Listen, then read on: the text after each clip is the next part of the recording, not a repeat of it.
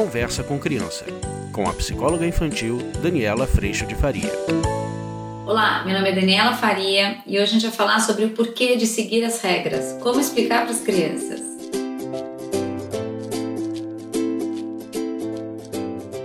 Oi, gente! Hoje a gente vai falar sobre um assunto muito interessante. É um assunto que diz respeito a todos nós: as regras. E talvez as regras a gente entre em contato com elas quando a gente começa a jogar os jogos de tabuleiro, quando a gente entra em contato com as regras dos jogos de pique-esconde, de pega-pega. São os primeiros contatos com as regras através das brincadeiras. Depois a gente entra em contato com a regra de ter que ir de uniforme para a escola, com a regra dos horários da escola, com a regra de não poder chegar atrasado, a regra do horário do lanche, o que pode levar de lanche, o que não pode levar de lanche, a regra do horário de dormir em casa a regra de que dia pode comer porcaria, de que dia não pode comer porcaria e assim por diante. Mas se a gente for amplificando, a gente pode chegar nas regras de trânsito, as regras de convívio, as regras de um país, as regras de toda uma sociedade, as regras que fazem com que a gente possa conviver em sociedade. E explicar para uma criança o porquê seguir as regras pode ser que seja difícil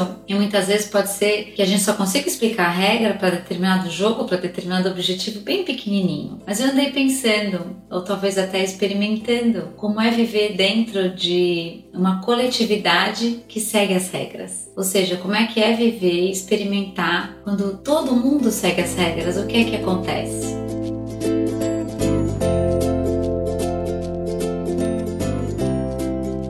Puder imaginar se todo mundo seguisse as regras de trânsito, como seria o trânsito? Se todo mundo seguisse as regras de respeitar o que é de um, o que é de outro, como seria viver todos os dias no nosso país? Como seria a questão da segurança se todo mundo respeitasse o espaço onde termina o meu espaço e onde começa o seu espaço? Quando a gente para para pensar no coletivo, normalmente, principalmente dentro da nossa cultura, a gente pensa que o individual está em desvantagem. E talvez esse seja um dos grandes problemas da nossa cultura, do nosso Brasil. Na hora em que a gente começa a perceber que, cuidando do coletivo, eu estou cuidando de cada indivíduo que forma esse coletivo, eu começo a perceber que se a coletividade estiver bem, o indivíduo também estará bem. E na hora que eu ensino um filho que, ao seguir as regras, e ao cuidar da coletividade da sua escola, do seu prédio, do seu bairro, da sua cidade, dos seus amigos, ele está cuidando dele mesmo. Na hora que esse filho aprende isso, a gente está sim construindo um futuro melhor, um presente melhor, um país melhor, um mundo melhor.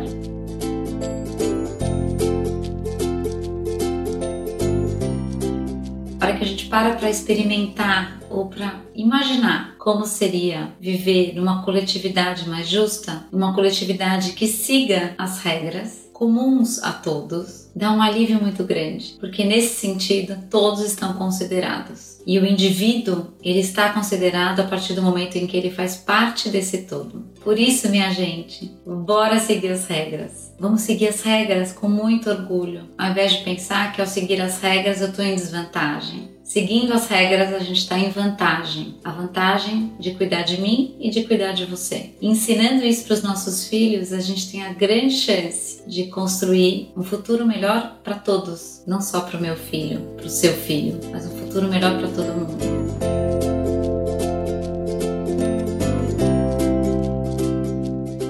Essa é uma oportunidade que a gente tem de fazer com que as coisas funcionem. Quando a gente cuida do meu e do seu, quando a gente cuida do nosso. E aí a gente faz uma grande transformação a respeito desse conceito. O conceito seguir regras, criar regras e a gente pode sim cuidar do coletivo e cuidar do individual. Ao invés de só cuidar do individual, pensar no individual sem se preocupar com o coletivo. O individual vai estar muito bem quando todo mundo estiver considerado. O vídeo de hoje ele traz essa reflexão de que quando a regra aparecer, não pense que ela é chata, que ela atrapalha. Comece a pensar nela como uma oportunidade de estar considerado nela junto com todo mundo. Isso pode ser muito, muito maravilhoso. Porque imaginar que todo mundo possa seguir aquela regra e imaginar a vida com aquela regra pode ser fantástico.